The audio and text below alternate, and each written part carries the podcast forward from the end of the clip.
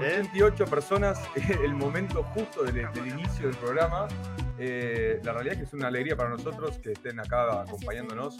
Capítulo número ya 20, no sé cuántos. Ya estamos, ya estamos bastante naturalizados.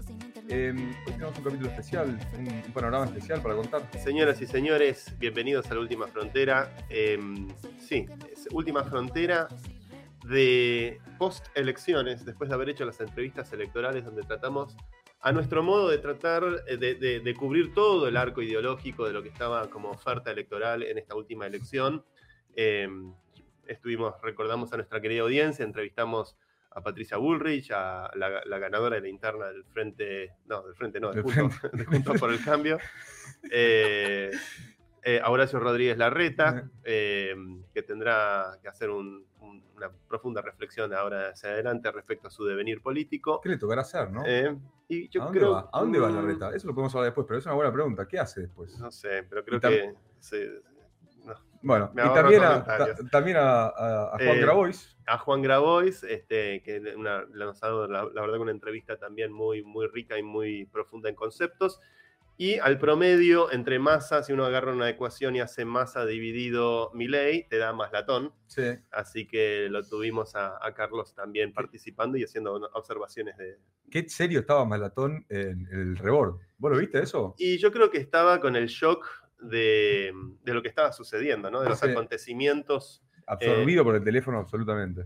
quiero contarles a nuestra querida audiencia que tenemos dos invitados muy especiales, que haremos la introducción en breve, Sí. eh, pero que nos van a ayudar a comprender qué es lo que piensa toda esa legión de jóvenes eh, rebeldes y revolucionarios que han encolumnado al Peluca Milei en la cima de la puja de estas primarias donde se votó el domingo. Ya haremos la introducción sí. tenemos realmente dos invitados de lujo, de lujo, eh, y del Deep State argentino. ¿Cómo me gusta esto? Chicos, prometo portarme bien hoy. Estoy... Hice mucho deporte a la mañana. Hoy, hoy fui a hacer Ah. jiu-jitsu a la mañana para estar ¿Fuiste a hacer tranquilo. Sí, sí, Tiraste una foto con el, con Eh, el equipo. Lo, lo avisé, avisé. Bien. Yo estoy tranquilo hoy. Mi, todo, toda mi excitación se fue. Pero como me gustaría mucho, me gustaría mucho iniciar la conversación con, con nuestros dos invitados, que como dijiste vos ya los presentaremos. Aún así, también vamos a tener que pasar brevemente por algunas noticias que venimos cubriendo. Sí, Pero antes que todo, arranquemos con nuestros grandes sponsors, que acá tengo el... ahí va, ahí va. Tenemos todo el merch que estuvimos mostrando la Sí. semana pasada de nuestros amigos de Ripio. A ver, la pelotita antiestrés. Para los que están estresados con el precio del dólar. Para que estás estresado. Estás, estás estresado, Ripio. Invertí en su stablecoin. Esto- ¿Eh? This is not financial advice. Eh, aún así, eh, Ripio con sus CryptoBytes nos está informando sobre, nos, nos vuelve a informar sobre su stablecoin, su, su Así XD. es. Este, eh, Ripio ha lanzado hace unas semanas eh, UXD, el criptodólar, un criptodólar que te permite operar dentro de la plataforma de Ripio sin fees, 0% de comisión. Así para que para todos los que están preocupados por el precio de la lechuga, yo recomiendo ampliamente que se metan en Ripio para poder este, entender, eh, para poder operar con mayor eficiencia financiera eh, usando la nueva stablecoin Mm. que ellos han desarrollado. Además, Ripio está haciendo mucho desarrollo tecnológico, han hecho su propio blockchain, La con chain. la, la chain, Mm. eh, donde va a permitir hacer settlement de, de mucho del dinero que se mueve en el ecosistema argentino de cripto. Eh, y el hecho de que tengan una stablecoin nativa como UXD, la verdad que es un paso adelante muy importante. El verdadero ganador de este fin de semana será, eh, viste que el domingo se hablaba eh, del cripto, ya en, la- en los noticieros Sí. mainstream. ¿Te Esto es interesante. La como- Nación, sí. como está cerrado, eh, como está cerrado la- el mercado blue o el mercado extraoficial, eh, era interesante ver en el domingo que la única variable que se agitaba desde la- los medios de comunicación tradicionales era el precio del, del dólar cripto, como le dicen. dólar cripto, sí. Le dicen el dólar cripto, eh, que había subido 8 o 10% ya en la cotización del domingo. Cripto no duerme, Mm. cripto es 24/7 los 365 días del año. eh, y seguramente que aquellos que estaban operando con, con nuestros amigos de, de Ripio eh, se veían beneficiados por el hecho de operar con una stable que es Sí. eh, 0% de, De tasa. eh, de tasa de interés, Sí. de, de tasa de comisión. Sí, la realidad es que es súper interesante de vuelta. Esto también va pimponeando con un tema de PayPal que sacó su, su propia stablecoin, Sí. eh, que también es una señal al mercado, una señal que ya venimos nosotros hablando hace un tiempo.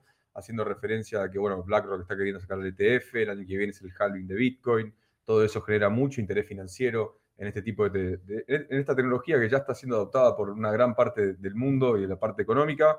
Eh, nosotros somos argentinos, nosotros bancamos a Ripio, más allá de que sea nuestro sponsor, bancamos a Seba Serrano y bancamos a Argentina. Eh, Estamos cocinando una entrevista con Sebas ah, Serrano. sí, que tengo muchas ganas de hacerla, aviso por acá, porque Sebas es, yo creo que una de las personas que más sabe de física que yo conozco en el mundo, entre otras cosas. O sea, mm. emprendedor de día, físico, científico, programador de noche, es una de esas mentes prodigiosas del capitalismo tecnológico nacional. Em, y bueno, con UXD eh, lo recomendamos ampliamente van a poder operar sin ningún tipo de comisión si usan la Ripio Wallet, van a poder mover dólares como si estuvieran moviendo este, crocantes en efectivo sin ningún tipo de intermediario. Así que eh, invitamos a todos nuestros oyentes a meterse en el mundo del criptodólar UXD, la nueva stablecoin de Ripio, que le compite globalmente, por supuesto, también a, a la PayPal International este, y, a, otras compañías que están tratando de lanzarse frente a la carrera de las stables. Yankees Go Home. Yankee Go Home, Ripio Pica en Punta, Capitalismo Tecnológico Nacional, Uber Ales. Eh, bueno, em, y continuamos hablando de capitalismo tecnológico nacional.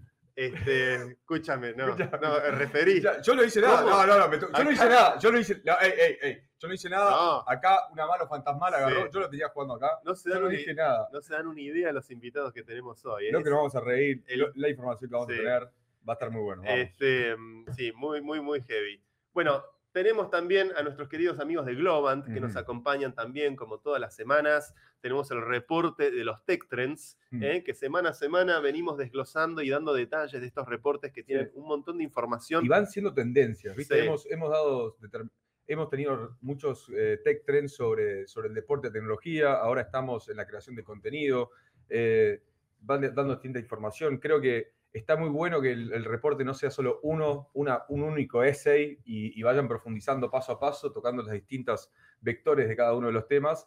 Y volvimos a tocar en este el... Sí, estamos ahora en el área de inteligencia artificial aplicada a medios y entretenimiento. Mm.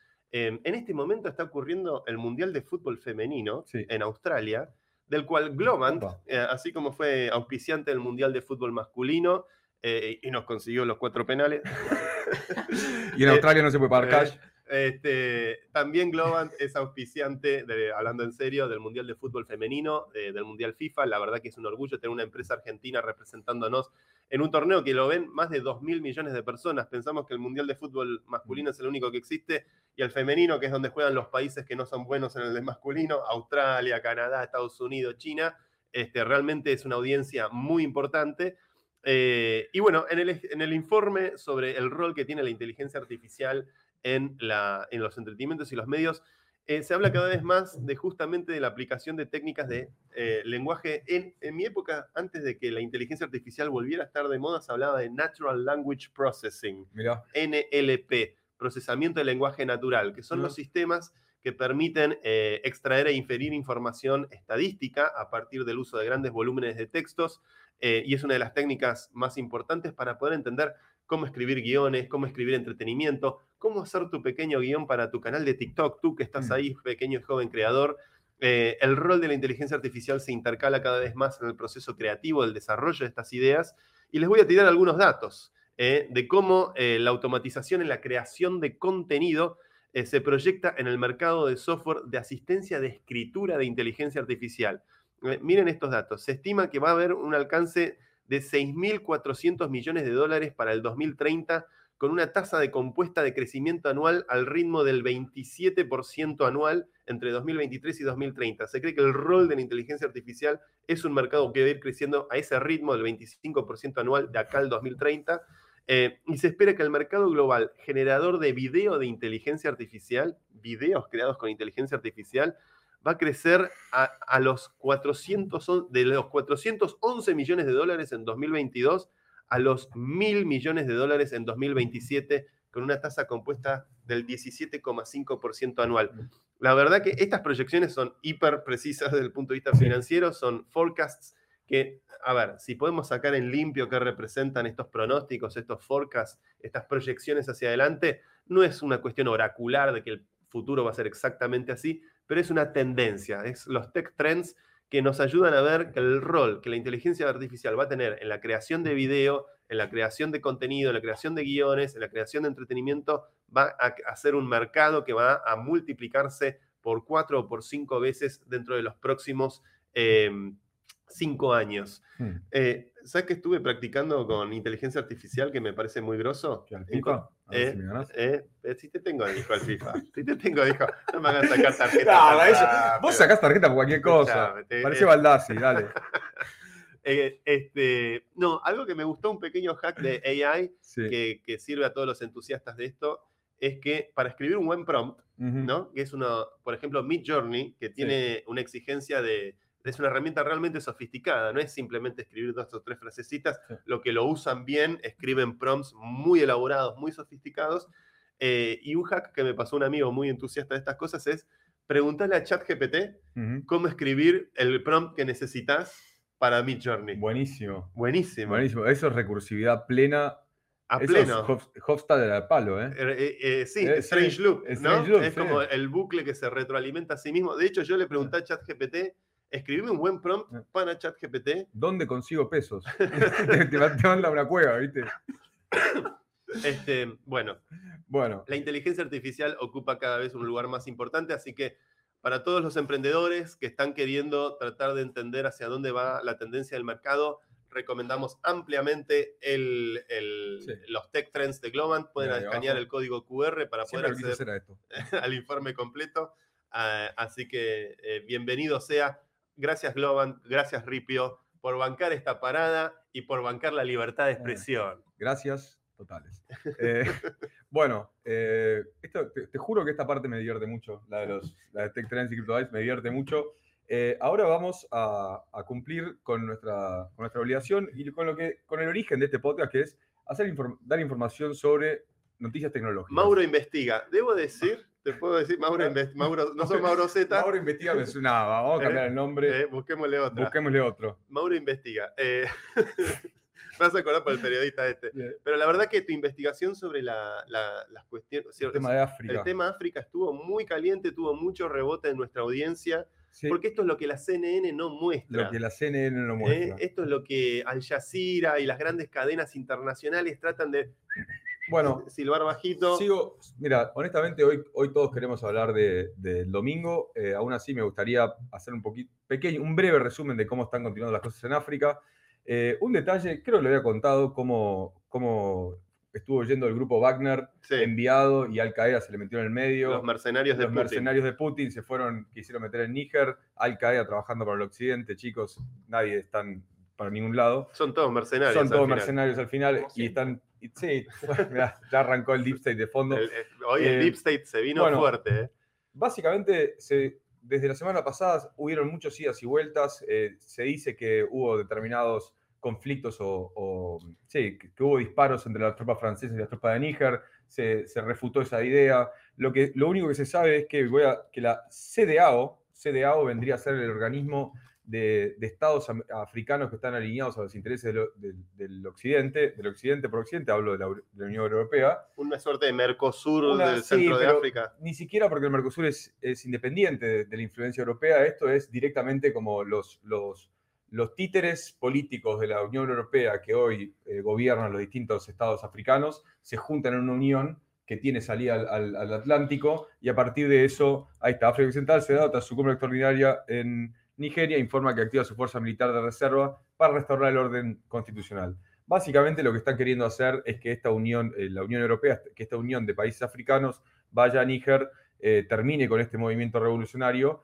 y así volver a tener su uranio y, volver a tener sus impuestos sobre la extracción de oro y todos los recursos naturales que hay ahí, que también hay mucho petróleo. eh. Sí, Sí, estuve no leyendo sobre los orígenes de Níger. eh, Vos sabés que esa región de África Sí. era originalmente fue colonizada por los ingleses y por los franceses. Mm, Y los ingleses y los franceses se dividieron el territorio. sí. Entonces el lado francés eh, quedó en manos de Níger, lo que hoy conocemos como Níger, y el, el lado inglés quedó del lado de lo que hoy llamamos Nigeria. Mm. Eh, curioso, ¿no? Porque Sí. son como em- emporios, este, eh, ex, ex colonias, donde todavía, si bien nominalmente y formalmente tienen un asientito en las Naciones Unidas y Son flashean, de geopolíticas que no son ellos. flashean soberanía, fíjate el nombre que tienen. Sí. Medio, ¿no? Como y otra cosa, aprovechando todo el tumulto, eh, una cosa que se empezó, a- también un conflicto que se empezó a reflotar, fue el, el- el conflicto de Sahara Occidental con, ¿Eh? ¿El conflicto de? de Sahara Occidental, Sahara con Occidental. Marruecos, sí, la República Sa- Saharaui. Eh, básicamente, Marruecos está alineado en esta, también en, esta, eh, en estas alianzas con, con el Occidente. Cuando hablo de Occidente, hablo de Europa, de Europa principalmente. La OTAN. La no, la OTAN no, es más Unión Europa, Europea. Europa, es más Unión. Europea, ¿eh? Aunque. sí, sí, es que, viste, la- Sí, la que vida- eh, Europa Europa, Europa también es colonia. Europa sí. Europa también es bueno, colonia. Por términos periodísticos, voy a decir que la Unión Europea. eh, y a- ahí sí ha habido desplazamiento de tropas, ha habido enfrentamientos en la, en la frontera de Marruecos por, por reclamar el territorio del Sahara Occidental. No hay mucho más. Después hay muchas idas y venidas en el medio, sale un, un- un- ¿cómo es? Un comunicado. Lo que sí tenemos es un, es, es un video interesante A ver. eh, sobre, si, no sé si lo tenemos a mano. Bueno, no importa, después lo, lo voy a- lo vamos a subir a nuestras redes. Hay un video de, de uno, de los, de uno de los líderes eh, africanos. Acá está, ahí me callo. ¿Sale el audio? O, o si no, contanos qué es. Sí, Sí. esto es muy interesante Sí, este sí, video. sí, creo que es mejor que lo escuchen. Si lo están escuchando, a ver, ahí va de vuelta, miren. They are now being reminded of what they did to Guinea in 1958. They are being reminded of what they did to Algeria. They are being reminded of what they did in Indonesia and other parts of the world. I hope that this very painful lesson is going to send a clear message to the French administration that the time is now to accept and acknowledge that the injustices that are inbuilt in the French system will be dealt with and dealt with satisfactorily with people participation. Bueno, ahí lo vimos. Súper interesante. Se está despertando el Se África. está despertando el África. Eh, me estoy escuchando con retorno, no sé por qué. Ahí Sí. está. Eh, bueno, se está despertando el África. Otra cosa también, un detalle que ahí mencionan Algeria. Algeria empezó a brindarle electricidad gratuita a Níger, porque le habían cortado la fuente de electricidad. Así que hay como una especie de colaboración entre estados, nigeri- entre, estados nigerianos, entre africanos eh, apoyando este movimiento. Es, es interesante el, el retorno de la historia en Sí. estos eh, momentos eh, revolucionarios, en estas situaciones eh, que en Latinoamérica también tenemos nuestra, nuestras, Sí. nuestra factura histórica, ¿no? Tal vez a- Sí, hacia los procesos de colonización y los, los procesos de emancipación. Es muy potente el discurso este, este, la verdad que es un muy buen hallazgo. Y sí, sin duda es un tema que habrá que prestarle atención, porque es estas guerras donde pareciera que todo acontece para la televisión mundial de Mm. acuerdo a lo que sucede en Ucrania o de acuerdo a lo que sucede en el supuesto mundo desarrollado, en realidad tras bambalinas están estos eventos, estos acontecimientos en el mundo subdesarrollado, o lo que en la época de los años 50, Mm. eh, Perón este, y lo- los diferentes líderes eh, denominaban como tercermundismo, ¿no? la Mm. tercera vía, la, la alternativa a ese mundo bipolar en general. este, co- comunista o capitalista. Y la tercera vía este, tiene que ver un poco con el desarrollo de los países este, que otrora fueron colonias y que ahora parecieran estar en la búsqueda de su soberanía, pero bueno, con la, la dificultad de que los recursos, alguien decía hoy en Twitter sobre esta discusión, pasar de ser una colonia europea a pasar de ser una colonia colonia yanqui. rusa o china, este, sigue siendo también una, una posición de los intereses de otros. Eh, y al final, países como el nuestro, Argentina, esto lo vivió en carne propia en el siglo XX, Latinoamérica lo vivió también, eh, son, se habla de Guerra Fría, Mm. eh, Pero es, es África un poco, es eso. es fría, es fría para, lo- para Sí, ellos, para sí. los americanos y para los rusos, pero no Sí. es fría para los latinoamericanos, no es fría para los africanos, eh, no es fría para el tercer mundo. Somos nosotros, nuestros países, los que terminan poniendo los cuerpos, Mm. este, y la verdad es que, que, bueno, es la historia de siempre, ¿no? La historia imperial que hace de los pueblos oprimidos como los nuestros eh, víctimas, eh, verdaderas víctimas de estos procesos de, de estos juegos de interés que tienen que ver con la energía y con la infraestructura del mundo. Eso fue África. Pasemos rápidamente por los temitas que veníamos Dale. tocando. Australia, que habíamos comentado en el capítulo pasado, que había habido una especie de, corralito de cash, no de las cuentas bancarias, sino de cash. Continúa este corralito, hay determinadas, eh, hay muchas lo- locales de bancos que ya no hacen operativas en efectivo, te mandan a hacer, te van a sacar cajeros de los cajeros. Si algunos, los que han viajado, acá no sé si existen muchos, pero los que han viajado, hay algunos cajeros que son neutrales de banco, que te cobran comisión sin importar de qué banco sea tu tarjeta. Los, los bancos mandan a gente a sacar cash a esos, ban- a esos cajeros.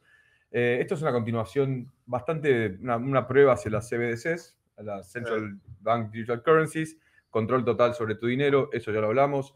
Em, después, eh, bueno, lo de PayPal ya lo hablamos, y Sí. lo, lo nombramos por arriba. Una ¿no? observación. Hoy Sí. yo estoy lentamente ingresando de vuelta en el sistema financiero argentino Ah. y hoy fui eh, a hacer una transacción de criptomoneda usando Tron para conseguir crocantes. ¿Qué te Eh, cobran? El 2. Eh, dos, tres. Dos, ¿no? tres. ¿Está, está bien? Sí. Este, me dieron cara de tres. Te dieron cara de tres. Sí. Pero es, es realmente impresionante. Este, primero que está, está- es el- la penetración del capitalismo chino, porque eso es Tron. Sí. ¿no? Que de repente a través de Binance convertir el- el- el- la cripto en, en compatible con Tron y después entrar a un lugar que no te pidan ningún tipo de identificación Es buenísimo. y te dan el cash, Es buenísimo. eso es un poco la fantasía del peluca, ¿no? Eso es la maravilla del, de- eso es, eso es el- la organización espontánea de la sociedad eh, a Estamos- favor de la libertad. ¿Estamos legitimando eso? ¿Cómo? ¿eh? ¿Con Cri- ese 30%? Cripto es, cripto es de, ori- de origen libertario, por eso los primeros que lo agarran son inicialmente eh, los, los austríacos, todos los libertarios de origen Los- austríaco. La gente de la escuela De austríaca. la escuela, sí, perdón. Los Sí. ideológicamente austríacos. Buena corrección. La- los ideológicamente austríacos, y después, como Malatón dijo en tu, en tu entrevista, fue también los comunistas lo agarran y lo utilizan como medio, entonces esa es la gran potencia. Eh, ya veremos qué sucede. Yo creo que acá estamos Se va colando de a poco el de tema del día. de a ¿eh? poquito, se va colando el tema del día.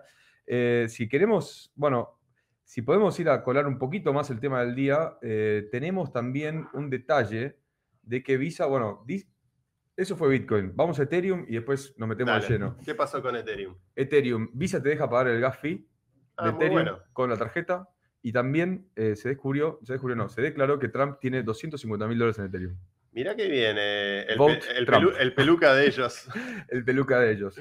Eh, y después, eh, Saylor, el gran Bitcoin Maxi de toda la historia, eh, Michael Saylor. Michael Saylor, que, fue, que es o, CEO, o fue CEO de MicroStrategy, que es una empresa que tiene el 100% de sus fondos en Bitcoin, eh, mostró un gráfico del peso argentino en su Twitter y dijo, buy Bitcoin before you need Bitcoin. Compra Bitcoin antes de que necesites Bitcoin. Eh, esto fue hace antes. Y después creo que hay un tema que vamos a tocar después, eh, otro día, porque ya quiero empezar a hablar del, mi- del domingo, que es, eh, ¿cómo se llama? El Soltan, ese, ¿Mm? la PSYOP absoluta. Ah, la SIOP.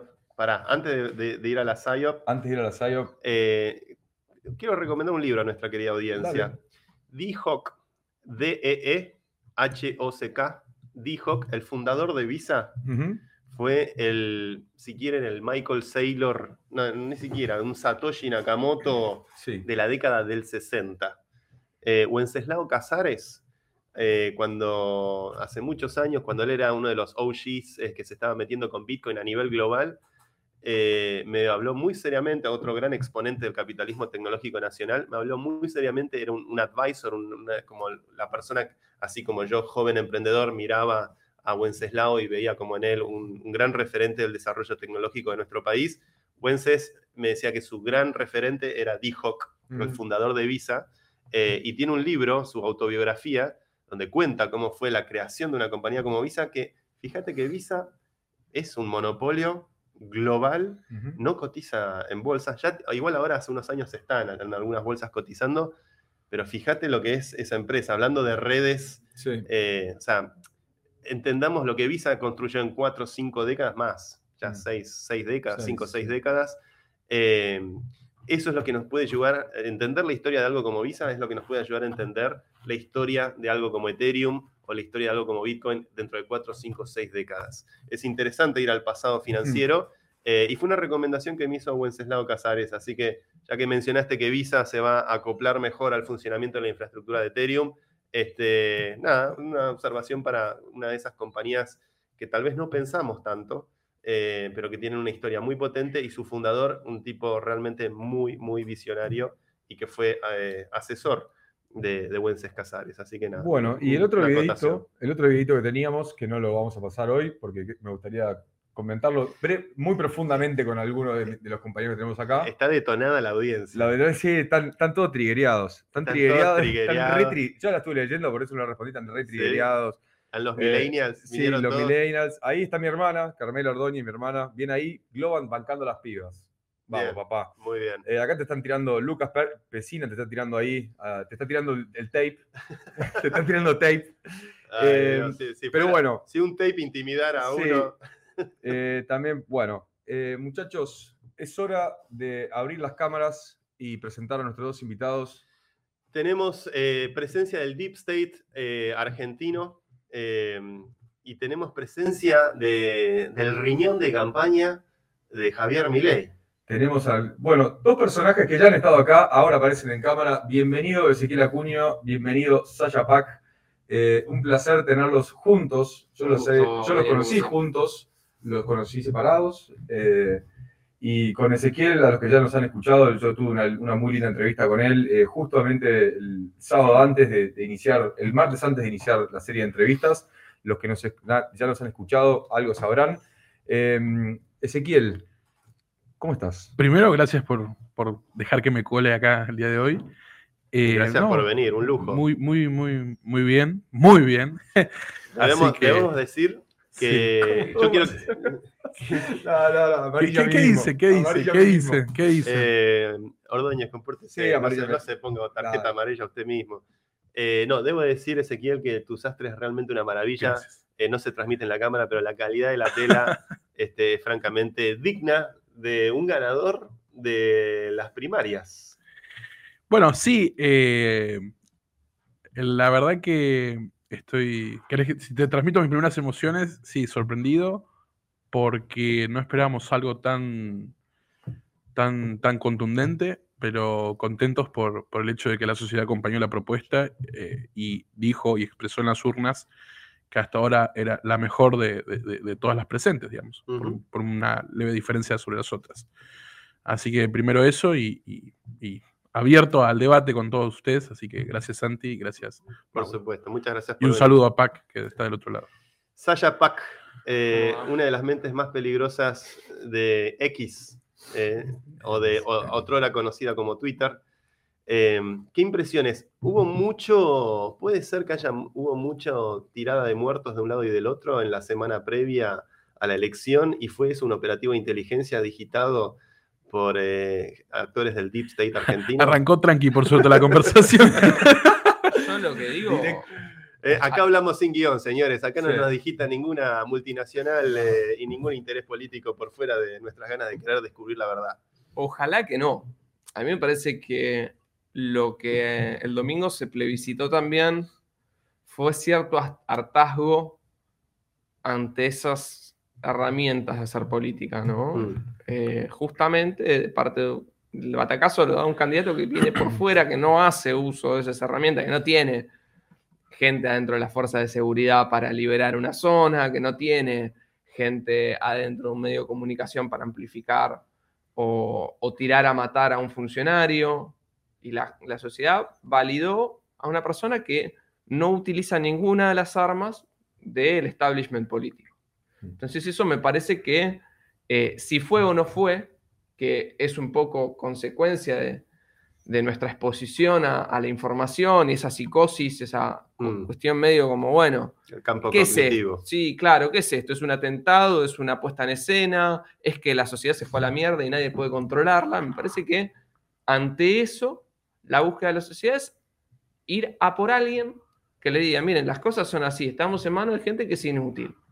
¿Cómo lo expresa mi ley? Dice algo muy simple. La mayoría de los países del mundo no tienen inflación, nosotros sí. El tipo te puede probar con algo muy, muy sencillo y creo que su discurso cuando, cuando anuncia el resultado fue sobrio, medido y sobre todo muy atado a la realidad. O sea, nadie le puede decir nada sobre el caos económico que vive Argentina. Entonces, restringido a eso, el tipo logra canalizar algo que es el bolsillo, algo tremendamente importante para la gente, y todo lo demás es como que hace Aikido. Utiliza todo, todos los demás discursos, todos los demás temas en contra del propio sistema. Cuando te hablan de seguridad, te hablan desde una perspectiva de gente que tiene herramientas para cambiarlo. O sea, tanto oficialismo como oposición en algún sentido tienen una responsabilidad por la situación que se vive. O sea, la oposición hoy, hablo en términos de gobierno nacional, porque realmente gobiernan varios distritos, como la capital federal, donde, que no es precisamente una ciudad donde no haya problemas en el espacio público. Mm. Entonces, hoy me contaba una amiga que alguien la 9 de julio vino y le pegó una piña. El policía dijo, no puedo hacer nada. Estamos ante un punto donde la sociedad siente que, que no hay decisión. Empantanados. Sí, no hay decisión. La política no quiere operar sobre ese terreno, pero se echa la culpa los unos a los otros y se tiran muertos, como decís. ¿Cuáles son? A mí una de las cosas que me, suscita eh, alarmas, pero a ver, creo que en la política siempre hay, eh, las verdades son contradictorias y siempre hay matices y siempre hay eh, mucho elemento para analizar.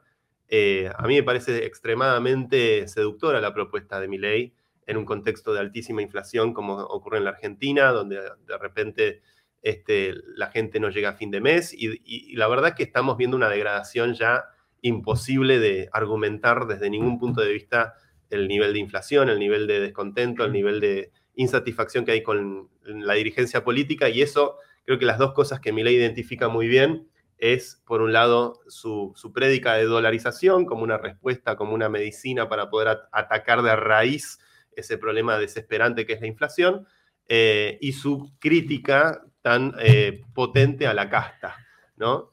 Em, ahora, los paralelismos que uno hace cuando ve el, emergente de estos actores políticos a lo largo de la historia es que genera fanatismos o genera reacciones de enojo o genera em, eh, fuerzas de choque que de repente pueden incluso traer mayor malestar si el día de mañana las respuestas no son satisfactorias con la, dolarización, ¿qué miedo hay? Yo, y esto lo hablo desde un, no sé, yo en el 2001 tenía 18 años. Sí.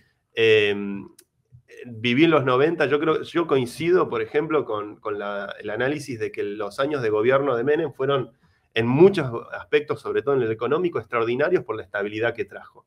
Este, y en eso le doy la derecha, este, valga la redundancia, a mi ley, de que, de que claramente es muy seductora su propuesta económica, eh, pero también entendiendo que al final de los 90, cuando eso no vino acompañado con una reducción del déficit, no vino acompañado con terminar la corrupción, no vino acompañado con un montón de atributos, vino también con factores geopolíticos como un atentado en las Torres Gemelas de Estados Unidos y de repente Latinoamérica dejó de ser importante y la relevancia estaba en Medio Oriente y ya no había plata para financiar nada de lo que ocurría en Argentina. Y se quedó de la rúa pedaleando en el aire y vino la revolución del 2001 que hizo a la provincia tomar control de la nación, eh, con el cabezón Dualde eh, liderando la, tropa, la tropa de la provincia. Em, entonces, el, ¿Qué va a ser diferente esta vez eh, en cuanto al marco de un plan de dolarización en la Argentina que existió antes, con matices, con más, menos este, variables en la fórmula? ¿Qué va a ser diferente esta vez con eh, un partido político completamente nuevo, con gente completamente nueva, lo cual es muy bueno, es, para celebrar y para festejar, este, que no va a repetir tal vez los errores que vimos en el pasado o en otras épocas, hasta me puedo ir a los años de Pellegrini, si hace falta revisar otros momentos de, la misma problemática.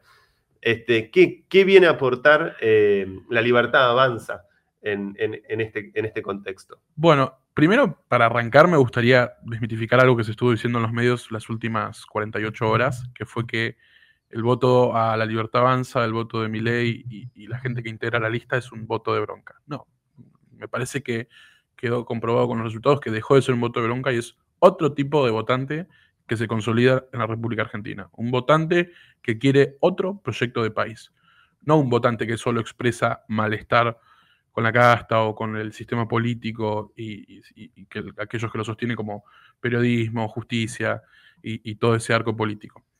Eh, eso para dejarlo en claro, porque me parece que hay una subestimación al votante que no está buena, porque eh, yo creo que después de la pandemia se produjo un fenómeno eh, acompañado un poco de la infoxicación de tener tanta eh, inundación de noticias, que hizo que el o sea, que el usuario, que también es el votante, empiece a identificar un poco más qué es lo que quiere, empiece a ver cuál es la realidad en su entorno y en el país, eh, un poco más amplificado, lo que le hace tener un criterio de que hoy por hoy puede identificar problemas que están hace 20 años, que antes costaba más eh, poder identificarlos a simple vista. Hoy la tecnología nos, nos permitió eso.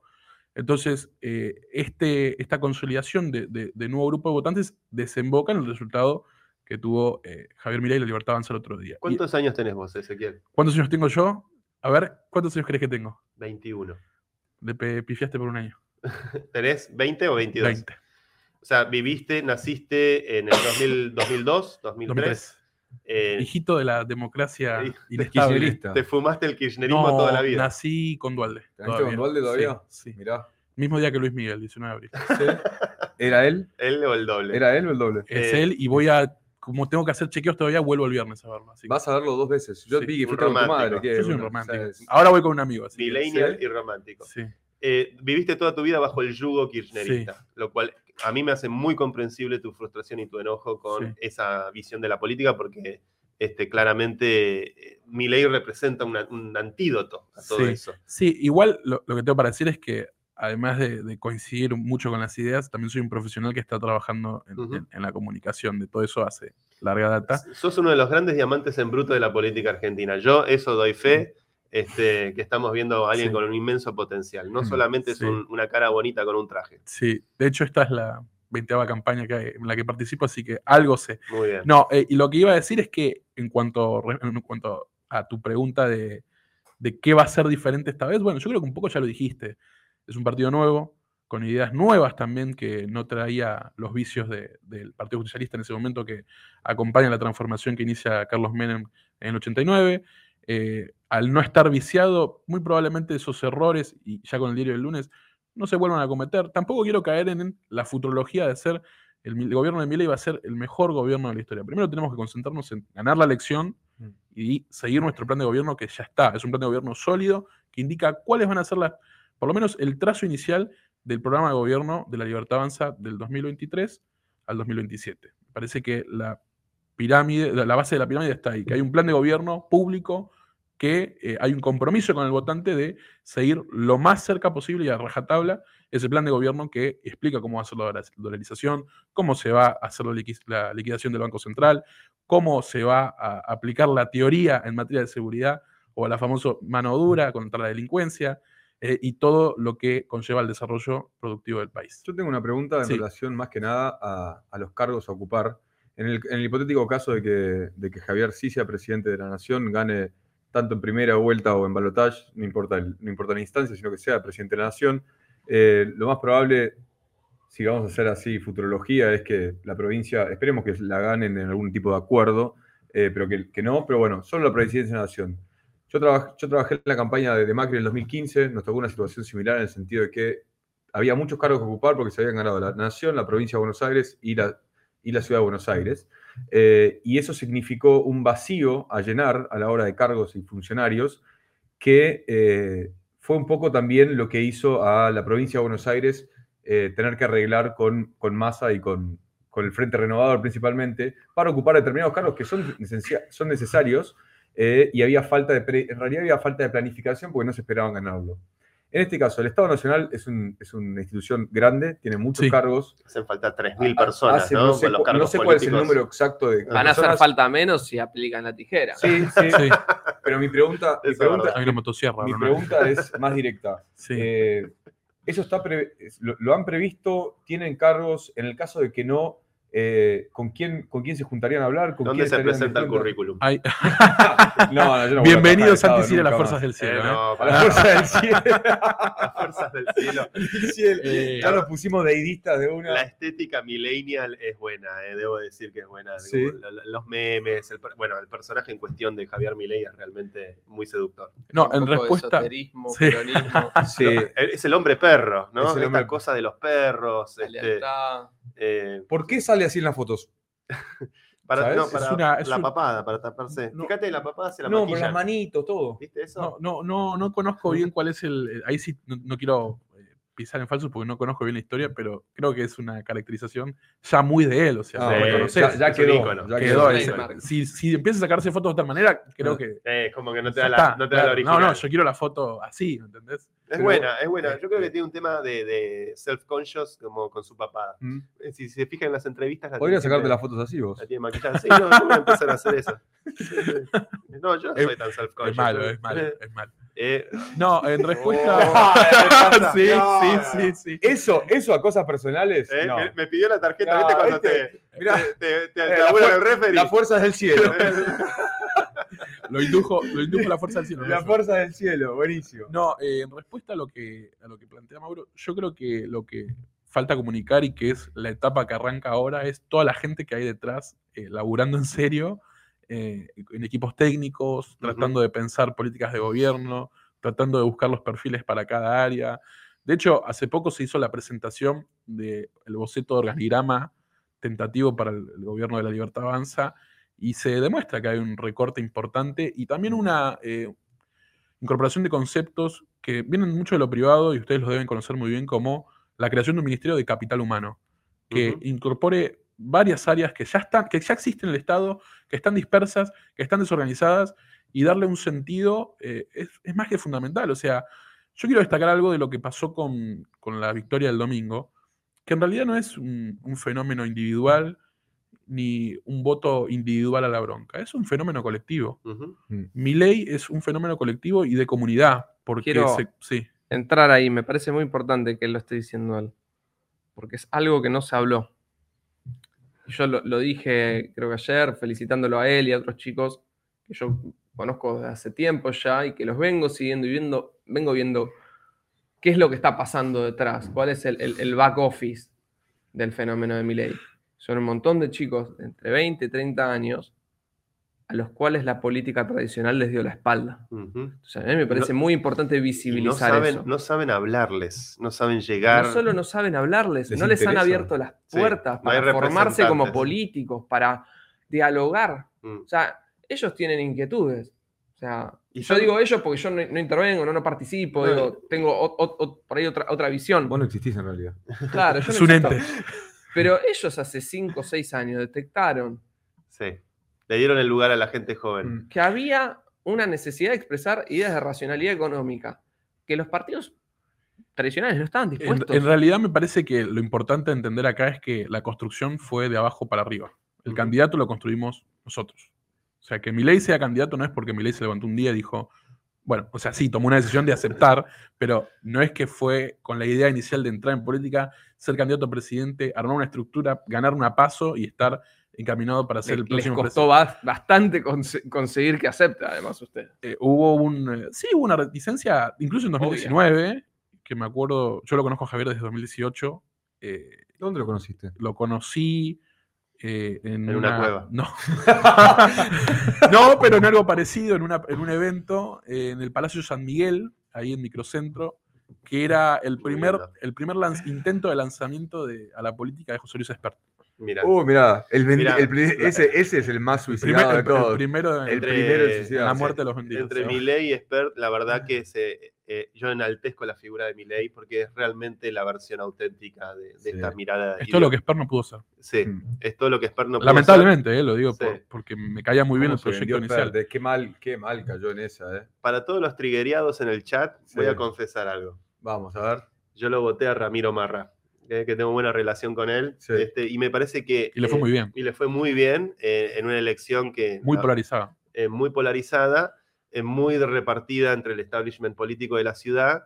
eh, y me parece que es de, o sea, se centra mucho la figura de, de- en, en Javier Milei respecto a todo lo que ocurre con la libertad avanza, pero es verdad que eh, ha sido un espacio político que está logrando formar otros líderes. Sí, Eh, y- Ramiro es pieza fundamental en todo esto porque fue de los primeros, digamos, en creer y tratar de convencerlo a Javier para que se incorpore a, toda esta danza política. Y es, un pibe brillante, hombre de mercados, muy capaz. Y lo que me gustó de él es que su, su lenguaje era muy llano, era muy directo, muy concreto. Los problemas de la ciudad este, ir eh, tras los piquetes, ir tras las cosas que realmente sin tanto palabrerío y sin tanto academicismo, este, y creo que eso es un mérito de la forma de hacer política que, que está resonando y está, eh, está rebotando evidentemente muy bien en la gente. Sí, eso y que, lo, como para redondear la idea anterior, era, a, a mi ley se lo va construyendo a lo largo de los años, un poco Mm. con los medios de comunicación, con su parte académica, sus eventos.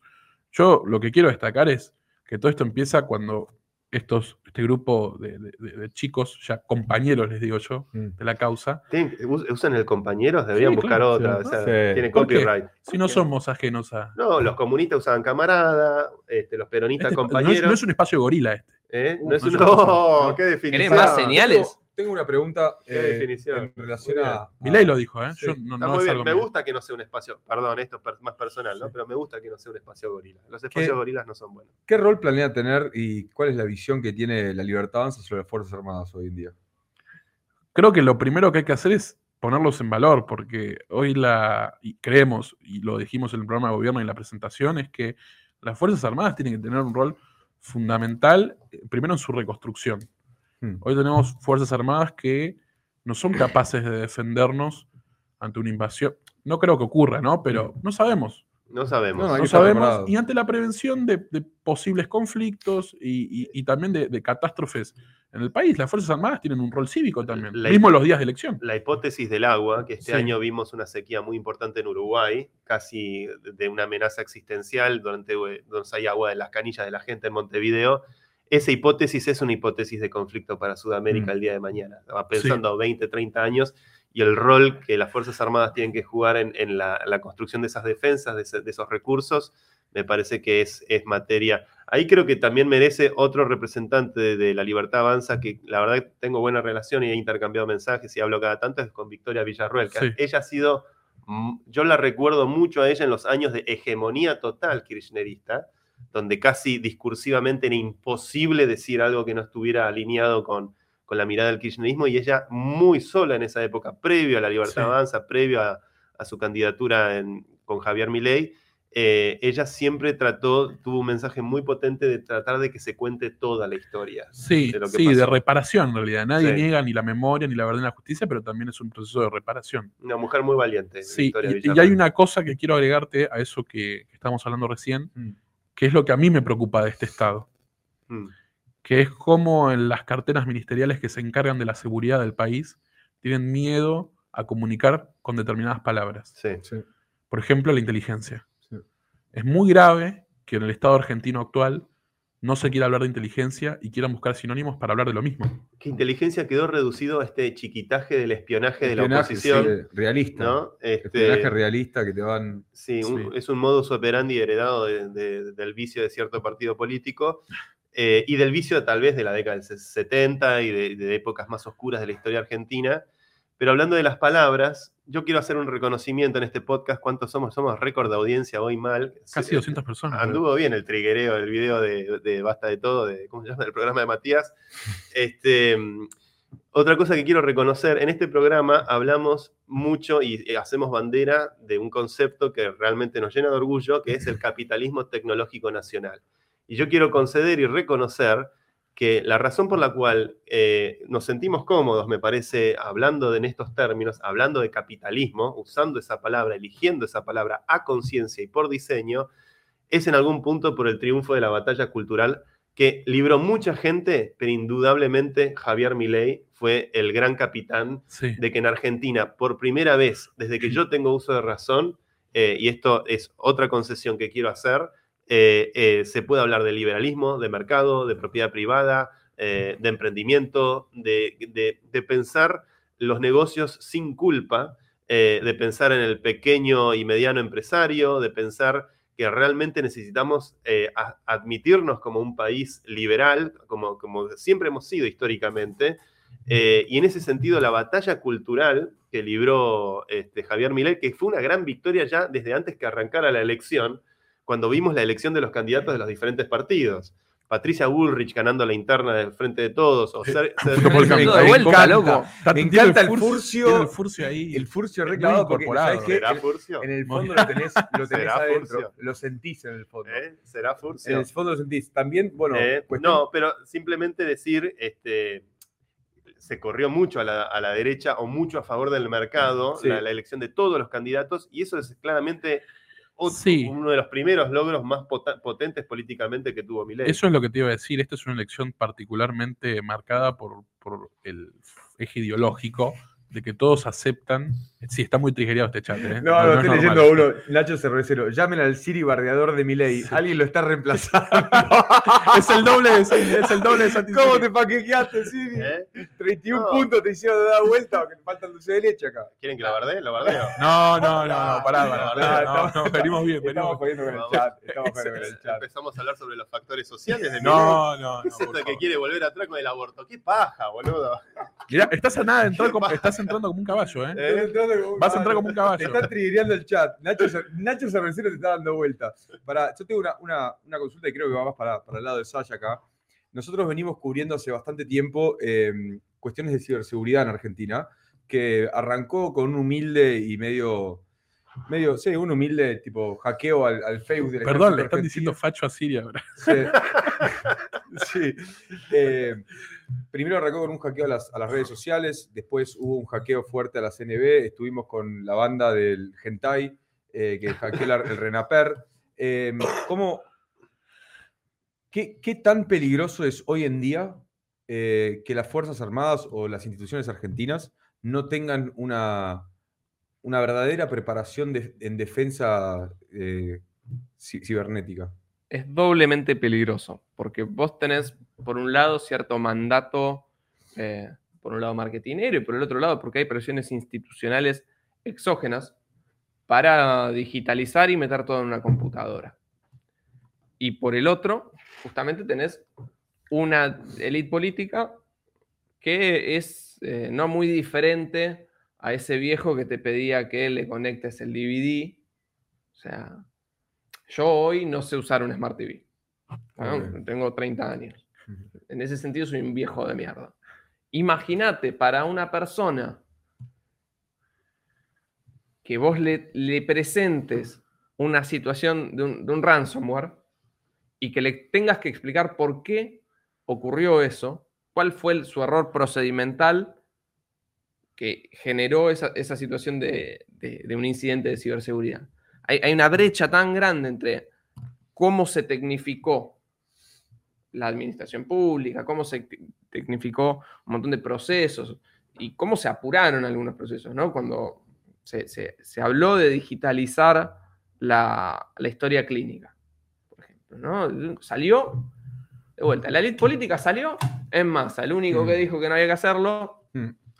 y digo, Y en ese contexto, donde todos los partidos políticos hablan de pluralidad, de política basada en evidencia, de incorporar, ahí pa- parece que no, no había posibilidad de incorporar la voz de gente que hubiese dicho mínimamente, vean dónde van a estar guardados los datos, quién lo, y cómo se van a custodiar. Cuestiones Mm. básicas, yo no sé cómo proteger una base de datos. Lo que sí Mm. sé es que los datos hoy por hoy son un activo político y económico y son un instrumento, o sea, la tecnología es un instrumento de presión, en algunos casos hasta militar. Entonces, esa dimensión no puede estar incorporada en gran parte porque la dirigencia tiene un sentido de urgencia eh, muy corrido. Entonces, vos me decís, ¿cuán peligroso es? Es todo lo peligroso que vos se te puede imaginar. Porque si mañana, yo no tengo idea cómo están controladas, no sé, las turbinas de Yacyretá. Pero si, esa, si esas computadoras llegan a tener una conexión a internet, estamos fritos. Sí. No Eh, creo que sea así. Estoy utilizando No, un- entiendo, un- entiendo, entiendo la analogía, sí. Quiero. eh, hay un gran debate que se dio en estos días, en el día de ayer y, y en las redes sociales, en X eh, y otras, que es eh, justamente sobre el conocimiento, el nivel de conocimiento técnico eh, o, o tecnológico que puede haber en eh, Javier Milei. ¿Sabe de Bitcoin o no sabe de Bitcoin Mm. Javier Milei? Fue como un gran debate que se suscitó en las redes. aparecieron muchas cuentas de influencers bitcoiners globales que automáticamente, por el hecho de que Javier Milei es de la escuela austríaca, es de von Mises y de, y de Friedman y de Hayek, este, a- adoptarlo como joven bitcoiner. Bueno, hay Eh, un video del que se filtró, va, que Sí. se circuló las últimas horas. Sí. Como de filtrar. Es, es una entrevista donde él eh, da la misma respuesta que él me dio a mí en el foro Yao Yao. Debo decir que, que fue un tema que traté de encararlo y hablarlo directamente con él, que es, yo voy a detonar el Banco Central y voy a permitir el libre intercambio de monedas y todo se va a poder mover sin que el Estado interfiere y, y atente eh, contra el funcionamiento del medio. No es, es una, una respuesta más de economista Sí, eh, que una respuesta de alguien técnico o conocedor particularmente de la sustancia tecnológica de esto. Con- de hecho, con Sebastián Serrano le, le hicimos la pregunta. Eh, al mismo tiempo, eh, algo bizarro, cosas bizarras de Milei. Él sabrá por qué hace lo que hace, este, pero si vamos a su biografía actualmente, en, todavía al día de hoy, en Instagram, sigue vendiendo el kiosquito de la escuela de traders, eh, que no está mal, me parece que un diputado tiene que poder trabajar, pero es, raro que esté como ese real estate eh, de, de Instagram, esa bio de Instagram todavía promoviendo la escuela de traders. Mm. Estuvo asociado también en algún momento a CoinX, que fue como medio uno de estas, de estas este, financieras que no estaban muy, muy... eh, banda de lechuga por ahí. sí, Cerca de lechuga. lechugueros. Este, entonces también está como ese costado de, de Milei, donde eh, generacionalmente está lejos de lo que es el fenómeno cripto, de lo que es el fenómeno de las criptomonedas este, y de estas nuevas tecnologías. Es alguien de la generación X, no es, alguien- no es millennial, no es eh, centennial, no tiene sensibilidad con la tecnología.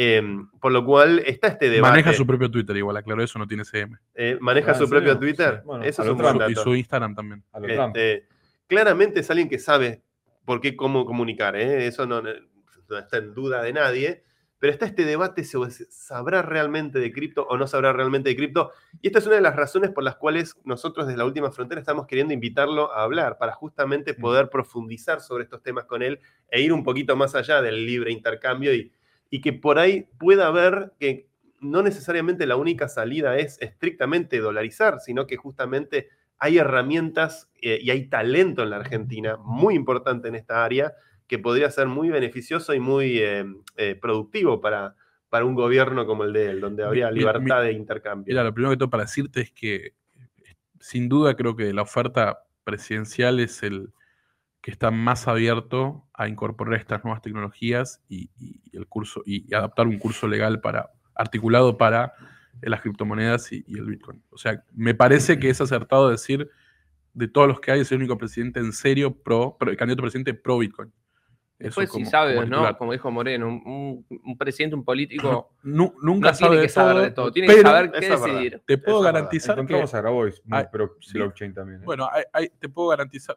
bueno, pero- Grabois era era Eh, pro- programador. Pro, blockchain, pero digo, es un Eh, tipo que estaba alineado. no, de los que quedaron, Ok, después de la paso, quedaron, ok, bueno. eh, y te puedo garantizar de lo que no sabe, trata de informarse. De hecho, hace poco, o sea, hace unas horas, habló muy bien de un tema que me parecía, me parece raro que toquen los presidentes o los candidatos a presidentes hoy en día, incluso los presidentes en ejercicio, que es la ley 19.640, que es el régimen especial de Tierra del Fuego, eh, en cuanto, en realidad, hay como un mito popular de que en Tierra del Fuego hay un subsidio, no, no existen subsidios, hay impuestos bajos, son dos cosas Sí, es diferentes una zona franca. es una zona eh, franca, digamos, y lo que él decía era, básicamente, explicaba esto que mismo que dijimos recién y que hay que llevar ese modelo a todo el país. Y la gente de la isla se quedó. ¿no? Epa, se, Epa, acordaron de nosotros. Bueno, entonces es un, es un candidato que eh, está en esos detalles y, y en esos temas y le busca la vuelta constantemente y de lo que no sabe, te puedo asegurar que lo, lo- lo consulta. Así que ahí a ver si... Tierra del Fuego fue una de las regiones eh, donde más arrasó, ¿no? Sí, ¿Cómo? pri- 35 puntos. 35 isla. puntos. La Muy realidad- abajo el oficialismo con 25, me parece. ¿Se esperaban esto realmente? Eh, no tan escalable, o sea, no me imaginé nunca, por lo menos yo no me imaginé nunca que iba a haber 16 provincias donde estuviéramos arriba. Sí imaginaba un resultado bastante alto, pero, pero no, o sea, sí imaginábamos que iba a ser el candidato más votado, no, no teníamos claro si iba a ser la alianza también la más votada, Eso como, eso como un- terminó resultando. Eh, a las 7 y media de la tarde, no te voy a mentir, nosotros ya teníamos una proyección propia porque teníamos, eh, nuestros fiscales estaban cargando Mm. en, en nuestro propio centro de cómputos y un resultado muy parecido al que terminó dándose. Y la versión que tenemos nosotros es que la gente del correo, o sea, perdón, la gente de la, de la- del gobierno presionaba para no liberar los resultados temprano porque faltaba la carga de la provincia de Buenos Aires y sin la carga de la provincia de Buenos Aires, Javier Milei estaba midiendo, estaba, estaba eh, siendo escrutado con los eh, 37 puntos a favor. Wow, O sea, y era una, un prim- una primera imagen muy fuerte para las 9 de la noche. demasiado. Obviamente No, la tendencia se iba corriendo después y se Se fue. Yo agotaba tengo- el stock de, de antidepresivos y de- de- Sí, nos quedamos Yo sin te- litio. Yo tengo una, una de mis dudas con, con previas, previas a este resultado, es eh, escenario Milei presidente, sea Sí. de vuelta, en instancia la que sea. 10 de diciembre, todos tienen esos famosos 100 días, esos primeros tres, tres meses. de- Yo creo que es menos ya. Yo creo que ya es menos, sí, pero... como del Utili- ministro del Interior, jefe de gabinete. Bueno, para el, el golpe de Estado soft que hizo eh, Massa el último año fue tremendo. Pero aparte de eso, ¿El presidente habló a todo esto? el presidente, ¿hay presidente? ¿Quién es el presidente? ¿Quién Claro. es el presidente? ¿Está Más ahí? habló el otro día. Ah, Massa habló. Massa, Massa sacó Creo 20 que habló el puntos. otro día, ¿no? Albert- Alberto yendo a votar solo. Al- al- ah, dicen que Alberto lo llevó a Massa a votar. Eh, no, mi pregunta es la siguiente. Dentro de las figuras que, que quedaron de lo que no es el peronismo son Bullrich y Milley, dos figuras que están de alguna manera discursivamente alineadas en el orden, para poner la palabra eh, políticamente correcta. En el caso en que nosotros sabemos que Patricia Bullrich tiene experiencia como ministra de Seguridad, o sea, tiene, ha tenido experiencia de, organización de seguridad, eh, bueno, y, eh, y el caso de que sea presidente Milei, mi pregunta es, mi duda es, ¿no? El peronismo suele sacar a la gente a la calle, ¿no? Sí. En el caso de estar disconformes con, con el lapso de tiempo que te hayan ofrecido. Sí. Eh, ¿cómo, cómo, o sea, ¿Cómo te imaginas una respuesta de un, del gobierno de Te puedo, Libertad Avanza asegurar, ante- te, te puedo asegurar que esas instancias no van a llegar porque la capacidad de, primero, de convencimiento y de acuerdo políticos de la libertad avanza va a ser mejor de la de Juntos por el Cambio del gobierno. Sí. ¿Sí? Ok, eh, Es- ¿basado en qué eso? Es difícil, a ver, eh, yo en abstracto creo que hay un montón de cosas este, muy eh, interesantes de la propuesta de la libertad Sí. avanza. Pero cuando uno va al personaje en cuestión, eh, tan explosivo, tan polvoriento, tan eh, zurdos, empobrecedores, se tiemblen, eh, no da la sensación de una persona muy inclusiva. Bullrich tampoco. eh, Mm. y, a- y ahora va a tener que contrastar. Eh, Bullrich, yo, yo estoy de acuerdo con eso. Bullrich, dentro del, dentro del discurso inter- de la interna, es el discurso menos integrador. Eh, a mí, y esto lo hemos hablado en privado, y si lo hablo en público, a mí el spot eh, es todo o es nada, me hace acordar de Es- Cristina, sí. vamos por todo. Es es súper bélico, el, el primer, el primer spot que saca mostrando todas esas eh, escenas son ellos o nosotros, es todo es nada. Bueno, ahí parece- tenés a el mí no- contraste. A mí no me gustó Ahí tenés el nada. A mí no me gustó nada Si eso. vos ves los spots de Javier y los comparás con, los contrastás con los de Patricia, vas a ver incluso en Javier una persona eh, más apta y, em- y queriendo tener más condiciones de gobernabilidad. Sí. Pensando en cuatro años de gobierno. Pero él tiene una fama muy segregadora. O sea, Mm. si no pensás como él, sos básicamente un hijo de puta. ¿Qué político no piensa así hoy por hoy? Eh, Si- si- bueno, la- Si no fuesen así, no estaríamos hablando Bueno, de esta situación. el eje Mao Larreta, 30% Perdón, ustedes, la reta. ustedes estuvieron con Grabois, si no me equivoco, en una Sí. entrevista, yo la vi, me gustó mucho, por cierto. Sos buen entrevistador. Muchas gracias. Eh, Donde básicamente plantea que Massa es el peor de los hijos de. eh, no sé si puedo sí, putear, pero. sí. Y, y básicamente eh, habla de que eh, a regañadientes tiene que aceptar que el peor de todos tenga que ser el candidato. O sea, me parece que la política en general es una, una postura mucho más egoísta, incluso con sus propias internas. Eso me parece más grave. Porque Después decís el personaje, yo te lo, te lo tomo. Ahora, digo, prim- como primera instancia, la mayoría de los líderes políticos, incluso progresistas, y qué sé yo, voy a tirarte, la presidente de Nueva Zelanda durante la pandemia, ¿no era autoritaria? Mal. ¿Y los australianos? Era un oficial de la CSS. Siri, Justin Trudeau. Era un comisario del Partido Comunista Soviético. No era Pará. un tipo abierto a consensos. Entonces me parece que hoy la política sobrecompensa en términos de imagen lo que no puede dar en términos de gestión. Hmm. La, la- la idea de la términos- fuerza Ok. Bueno, pero una de vez que- Bullrich. Sí, y además Sí, el, pero una el- vez que llegue- pero, pero- pero, perdón, el ejemplo eh, existe y es, eh, te aseguro que Macri y Milei no piensan en un 60 de las cosas igual, y es bastante, Sí. y sin embargo tienen un muy buen flujo de pará. relación. ¿Y Kikuchi? El, op- el- el- el némesis de Está, Maslatón. fuma- está fumando. Está fumando- para, ¿Qué pasó con Kikuchi? Porque desapareció, se borró y No, de estuvo en el búnker el otro día. No, no, no, no siguió No, trabajando. estuvo, estuvo Sí, sí, búnker. estuvo en el, por No, estuvo se en el borró, no búnker. se borró, siguió pero desa- trabajando. desapareció de los medios, como que lo supuestamente se habían peleado No, con no. Kikuchi. Carlos nunca desapareció de los medios porque nunca estuvo. realmente. Ok. Nunca fue a la tele. Los medios lo dejaron de nombrar y nombraron como una pelea. La hipótesis de Carlos como infiltrado peronista dentro de- del, del liberalismo casi como que quedó muy expuesta, ¿no? Sí, Ya- me, me da un poco de gracia porque yo le pregunto a Carlos qué hubiese hecho él de diferente. Si eh, la re- realpolitik que trae más latón es esa, amigarse con el peronismo y jugar juntos. Mm. Acá no hubo una alianza explícita ni tampoco hubo un trabajo en conjunto porque les puedo asegurar que la provincia de Buenos Aires fue una carnicería en cuanto a fiscalización y robo de boletas. Mm, O sea, no hubo compasión como se esperaba o decían. mm. Entonces me pregunto, ¿hubiese sido más entreguista la posición propia de la alianza? Carlos venía muy eh, contento con las derrotas provinciales, ¿no? Venía como Mm. diciendo, miren, miren, miren. Bueno, este, Neuquén, 40%. Sí, Wow. sí, sorprendió mucho. eh. Creo que todos, eh, es- esta discusión del aparato de las encuestas, Sí. que era también gran parte de la discusión de la interna de Juntos por el Cambio, eh, el aparato is dead, ¿no? Como que de repente al final... Sí, eh, en realidad yo no estoy tan de acuerdo con eso porque hubo un trabajo territorial muy grosso. Mm. Uno de los responsables de que ello haya ocurrido es Carlos Kikuchi, o sea, negarle la responsabilidad o porque haya habido malos resultados me parece de una soberbia impresionante porque el trabajo para las elecciones nacionales en todo el territorio nacional, aún donde no teníamos boletas con candidatos eh, propios adheridos a, a- a los, a los cuerpos nacionales que eran Perla Sur y, y presidente y vice, hubo un trabajo de fiscalización y de re- reposición y de motorización para, para repartir- hacer que las cosas lleguen eh, titánico. O sea, ¿Cómo, cómo, cómo- cómo fue el armado de los equipos de, de- de fiscales? Eh, ¿cómo, ¿Cómo fue la, el reclutamiento de alguna manera? ¿O cómo fue, sí, reclutar fue fiscales? todo porque- campaña de redes. campaña de redes. Fue una un- campaña de redes masiva. Un Pro 2.0. Sí, yo te diría que, ah, o sea, de eso fue mucho, hubo mucho aprendizaje porque no se trataron de no cometerse los mismos errores que, que se, sa- se sabe que cometió el PRO a la hora de, ¿Cómo cuál de juntar una base ¿Cuál de datos que sea solo una base de datos, sino una base de fiscales.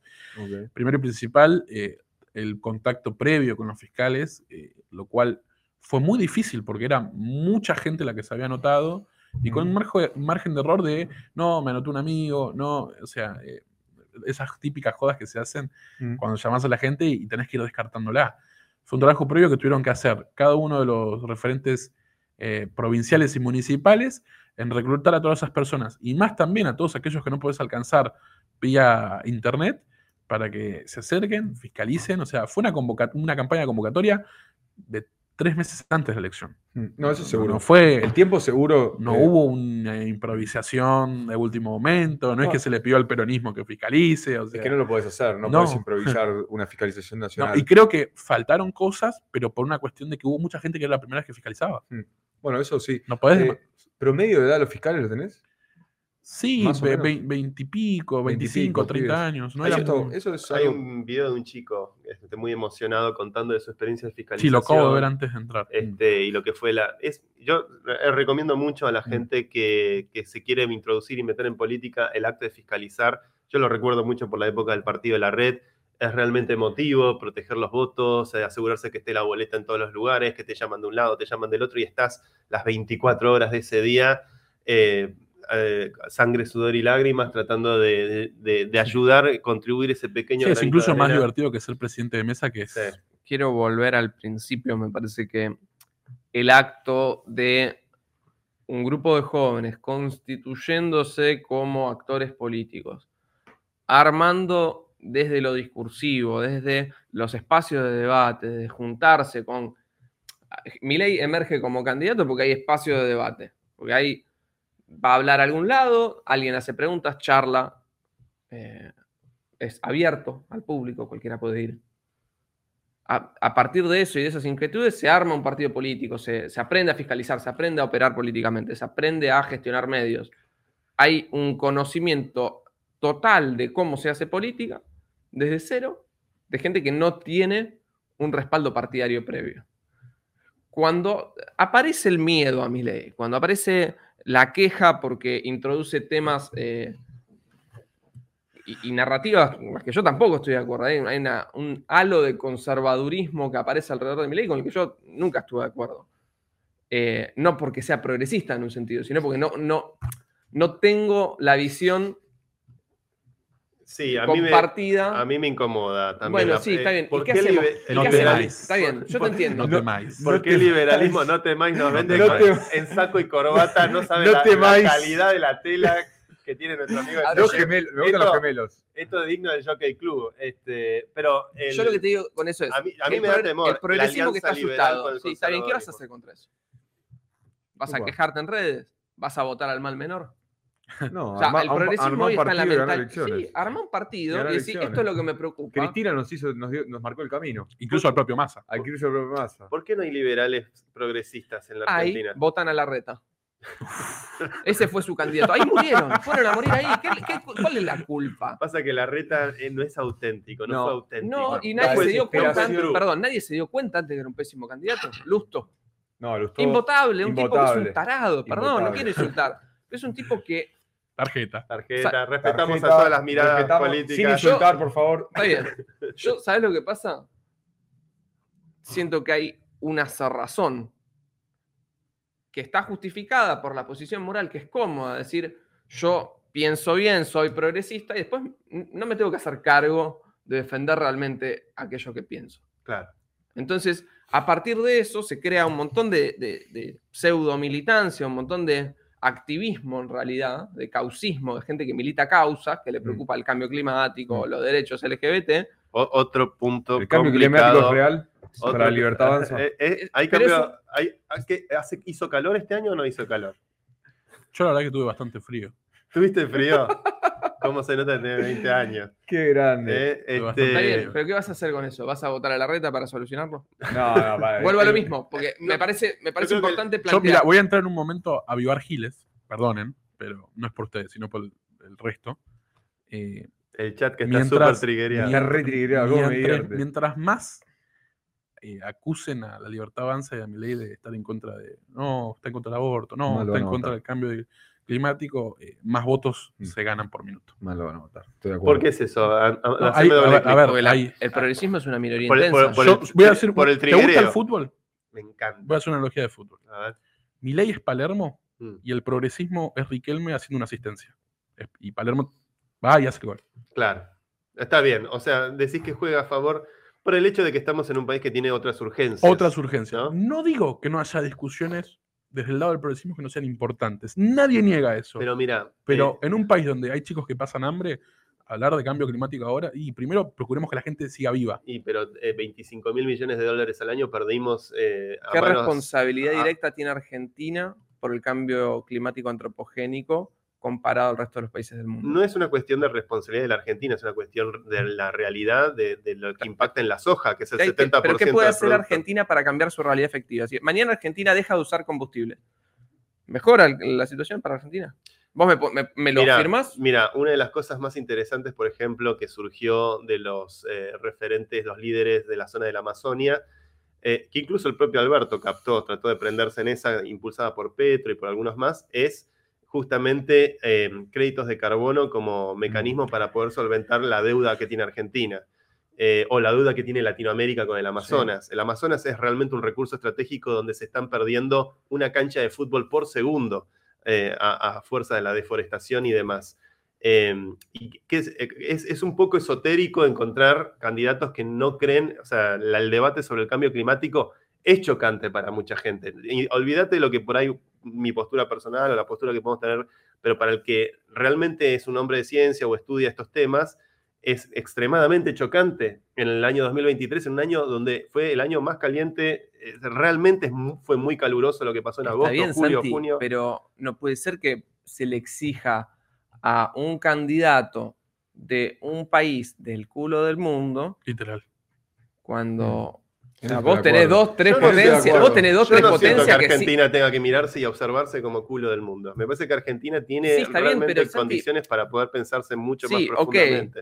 Pero por un lado, nosotros tenemos un desarrollo tecnológico que entre muchas otras cosas nos permite producir alimentos contaminando menos, producir energía contaminando menos. Tenemos una doctrina de eh, movilidad que puede avanzar hacia eh, transporte de carga y transporte de pasajeros vía trenes. Es una discusión que me parecería más interesante que dar desde el lado del cambio climático. Dejar de depender de motores de combustión para transportar carga y para tra- transportar pasajeros. Acá hay un caballero en el chat que dice que el de campera camuflada tiene que ser ministro de Ambiente. Bueno, pues Ya, ya lo es. Ya me, lo gusta, me gusta usar el chat como recurso para tirar, para tirar ataques. Perdón, Podemos- hay 200, más de Para 220 tirar lo que a mí me parece, lo que- un pequeño favor, podemos decirle la cuenta de Twitter de cada uno, así Sí. lo siguen. Yo quiero que, lo- que- que nuestro chat, nuestros seguidores lo sigan a ustedes. Me van a putear ahí ahora. Eh, que, que vayan a putear. a mí me ahí. encuentran como Sasha Pack guion bajo o como guion bajo Sasha Pack. Son dos cuentas Perfecto. Pac con cual- K. Pac con K. con K. Ahí la puse en el chat, es arroba el pasante ok. Sí. El pasante. pasante. El pasante. El pasante, ok. El mío es arroba maudrón con una H entre la M y la M jaula. Lo- lo- a lo que quiero ir es que me parece que el tema se, se presenta en los medios, se presenta en los foros de debate como una forma de hacer pisar el palito también. Mm. Y claro, lo niega. Yo también lo niego. Para, para el, para el- yo voy a Ditela mañana a hablar sobre cambio climático y yo soy un negacionista también.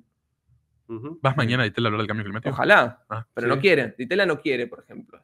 Esto. No, to- no, hay- bueno, hay mucha, Hay mucha cerrazón, intolerancia. sí, hay mucha intolerancia. La progresía tiende a tener el wokeness, ¿no? Tiende a ser una cosa pseudofascista. Ojalá The Woke Mind termine Virus. mi ley.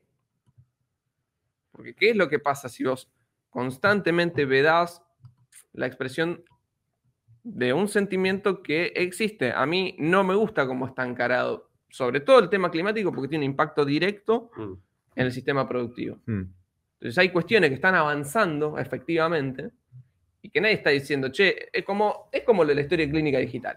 Cuestiones que avanzan, sí, es buena la historia clínica digital. ¿Estás seguro? Mm. ¿Estás Mm. seguro que Sí. estas políticas para combatir Sí. el cambio climático son realmente buenas? Sí, también es. Demos eh, el debate. el, el debate también creo que es interesante, una, una cosa que decías vos, y es un punto del medio en donde Argentina no se tiene que ver como el culo del, mundo. Yo estoy de acuerdo en esa visión, y esa visión creo que alimenta la visión por ahí de Saya de decir, tipo, está bien, tenemos que ver el, que tenemos que ver a Argentina no como el culo del mundo, pero sí dar el debate de, che, las políticas sobre el cambio climático que nos están bajando ONGs extranjeras o organizaciones supranacionales como la ONU extranjeras que nos vienen a decir a nosotros qué es lo que tenemos que hacer para combatir el cambio climático que en su gran mayoría Mauro, generaron ellos. ¿Quién contamina más? Por eso, que, Reino Unido o Argentina? déjame terminar la idea. Eh, que, que el cambio climático y la- que, que generaron ellos, eso, eso estoy de acuerdo que hay que discutirlo, porque, por ejemplo, quisieron en Irlanda asesinar, a sacrificar 200.000 vacas con, la- con la- con el fin de pelear el cambio climático. Claro, pero los aviones que mueven las bananas de Ecuador a, a España, que eso contamina más que 200.000 vacas, contamina menos que 200.000 vacas. Entonces, hay un montón de cosas a discutir eh, que tendríamos que discutirla desde los términos argentinos. Eh, mirá, muy simple. Atlántico Sur.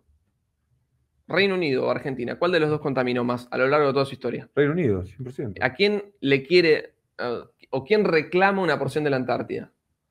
Eh, Contra Argentina. sí, Reino le disputa la custodia de un activo ecológico, Sí. un país que es netamente contaminante, que se cansó, además de hacer otras, otras cagadas, ¿no? Digo, no, no solamente en lo ecológico, pero quiero decir, hay un- una sensación de castigo, me parece, hacia, Perdón, voy a hacer de abogado del diablo. Acá hay una respuesta muy interesante. Sí, Uruguay sí. sin agua y esto diciendo que el problema es Estados Unidos y China.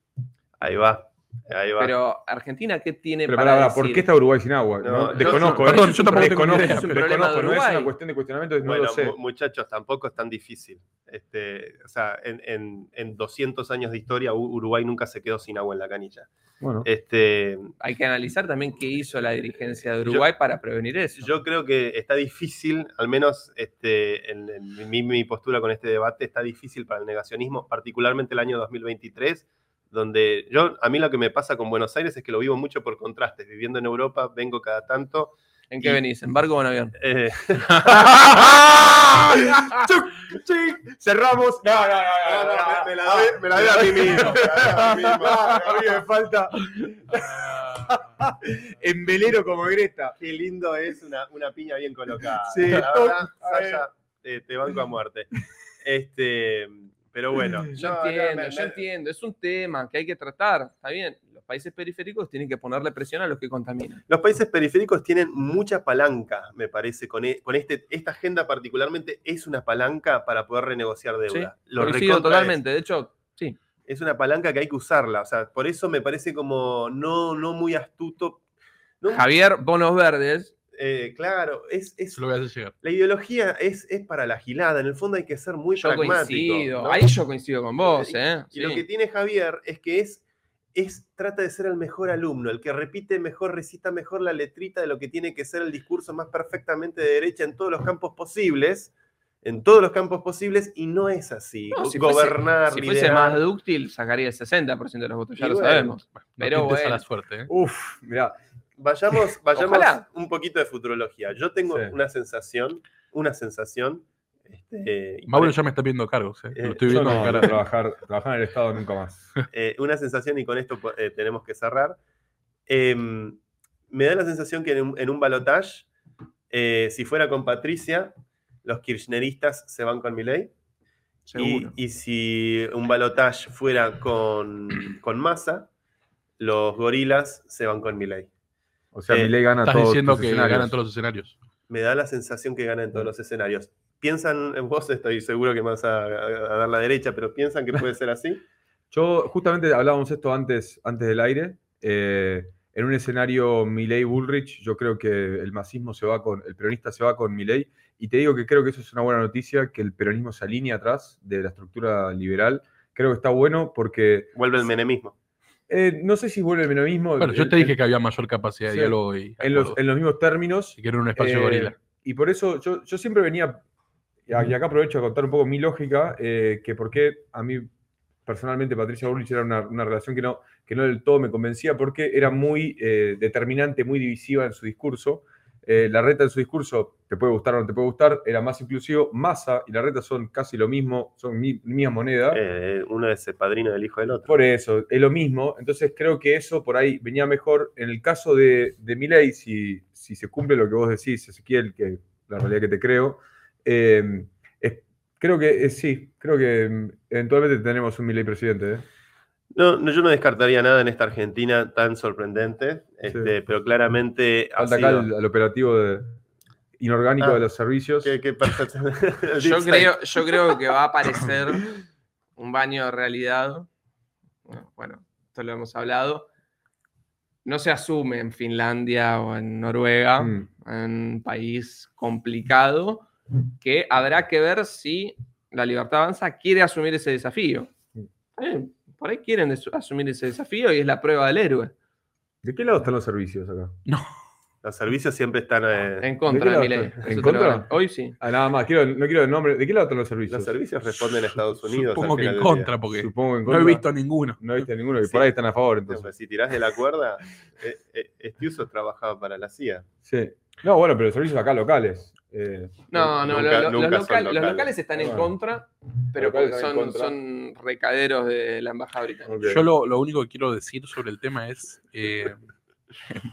¿Te das cuenta? Tenés que sacarle toda la tarjeta, no puedo animar. dale. Eh, No, la gente quiere escuchar. Lo único que te voy a decir sobre el tema es que creo que lo que se está definiendo ahora es quién va a ser el segundo que ingresa al balotaje. Mm. Sí. Incluso una cuestión estadística, me parece que es claro que la Libertad Avanza va a estar en el balotaje. Mm. Y me parece que hay altas chances de que no sea Juntos por el Cambio el que, el que termine Sí. ingresando. ¿Vos decís? Sí. Hace meses venimos Yo- hablando un porque por el la gran- tercero, ¿eh? La gran Es- el, análisis es, brevemente, Sí.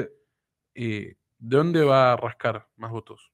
Eh, bueno, lo- para mí los votos de la reta van a ir Sí, con Patricia todos. Bullrich. Bueno, La gran mayoría. La gran mm, mayoría. no estoy de acuerdo. ¿eh? Tengo muchos amigos que son larretistas que votan a la, votan a la reta, no larretistas, que votan a masa. Y también la gran incógnita que tenemos todos. ¿Y es- lo- la porción de y- votantes nuevos? Eso. Históricamente, la diferencia entre las PASO y las generales son de 10 puntos, Los que votos, son 4 millones de los votos de Schiaretti no van con masa ni en pedo.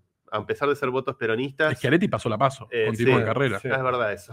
Hay que, hay que ver si. Pero el Hay voto, que ver si Schiaretti se baja. el voto cordobés es eh, Va con bullrichista, es- es No, va con Milei. antikirchnerista. Es Mi antikirchnerista. apuesta es que va con Milei. Córdoba Va va con Milei. Bueno, pará, Schiaretti se alineó en el mismo discurso, se alineó pero automáticamente. Fue el primero a salir a hablar.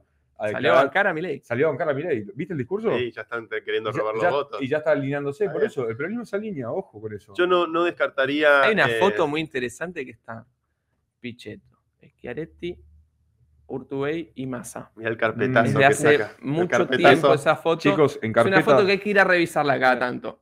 El las carpetas en A4, así me entran en, bien en Es el... una foto Lo último que te digo, a la gente en realidad, vos no. Bueno, sí, también si querés. Eh, Es un lo- fenómeno. los miro a cámara. Ezequiel, me encanta que sea ya parte del staff del programa. No Lo mismo para tengan, Saya. no tengan miedo, les aseguro que hay un plan, hay una idea, hay un equipo de trabajo. Hay ¿Cómo que no vas a confiar. en este tipo? Hay que creer. Este tipo, boludo, transmite confianza. El traje es Les, bueno. les ¿eh? aseguro, les aseguro que una Argentina distinta es imposible con lo mismo de siempre, así que es el momento Ahí de va, otra cosa. Haciendo eco de, los- de las palabras de Javier Milei. Eh, bueno, en este programa, La Última Frontera, lo que nos interesa es el disenso, lo que nos interesa es intercambiar opiniones, escuchar los diferentes fenómenos. Este, todos tenemos nuestras posturas, nuestras contradicciones, nuestros puntos de vista. Eh, lo rico y lo interesante es que se dé el debate. Estamos en democracia, 40 años de democracia.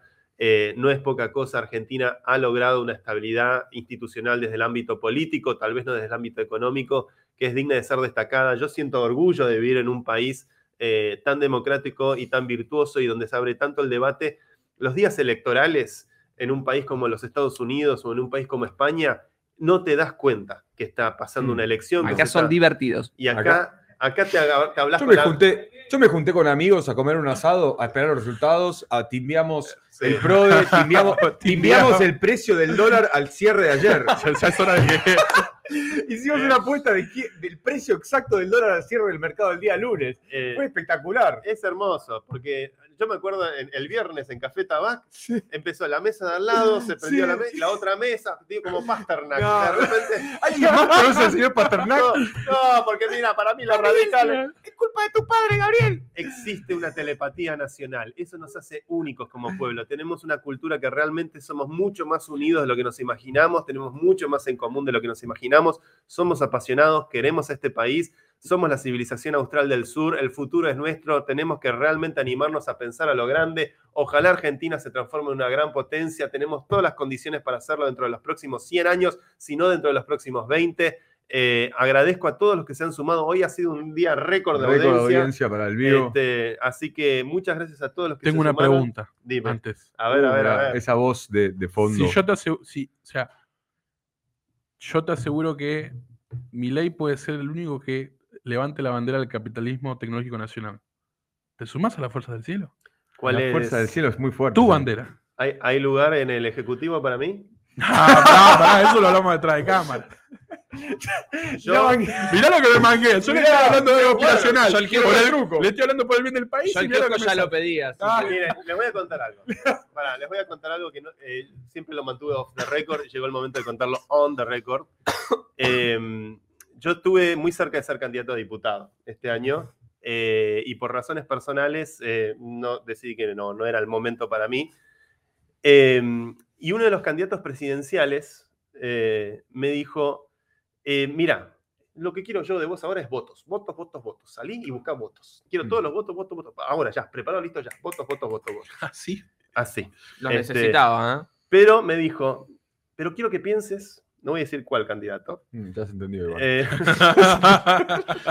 Quedó clarísimo. pero qui- quiero que pienses, igual no iba a ir por ese lado porque no importa. Este, del 11 de diciembre en adelante, quiero que pienses, ya ahí no va a ser los votos. Yo quiero que pienses, me dijo, que eh, si integras parte del Ejecutivo, todos los dólares y todos los puestos de trabajo que se generan en la Argentina eh, por el sector tecnológico, por el sector IT, que hoy es el 7% del Producto Bruto eh, del país y que es el sector del capitalismo tecnológico nacional, yo eso te lo anoto como un poroto tuyo. Entonces me dice, ahora conseguime votos, pero del 11 de diciembre en adelante, cada dólar, cada puesto de trabajo que se genera en el país por el sector tecnológico, yo quiero que sean tuyos.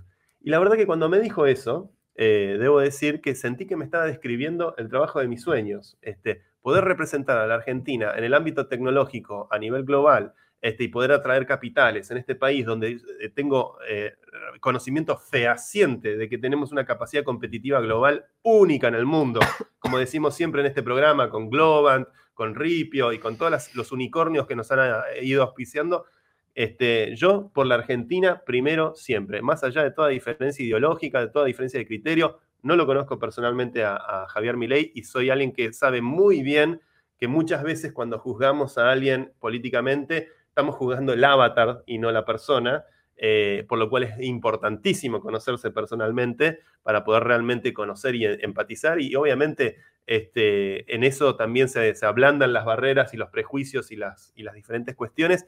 Así que este, yo anhelo que, la verdad que más allá del resultado que se dio el, el domingo pasado, me parece que ha sido un- en general un resultado muy positivo este, para el país eh, moviéndose hacia adelante porque nuestra democracia funciona, Mm.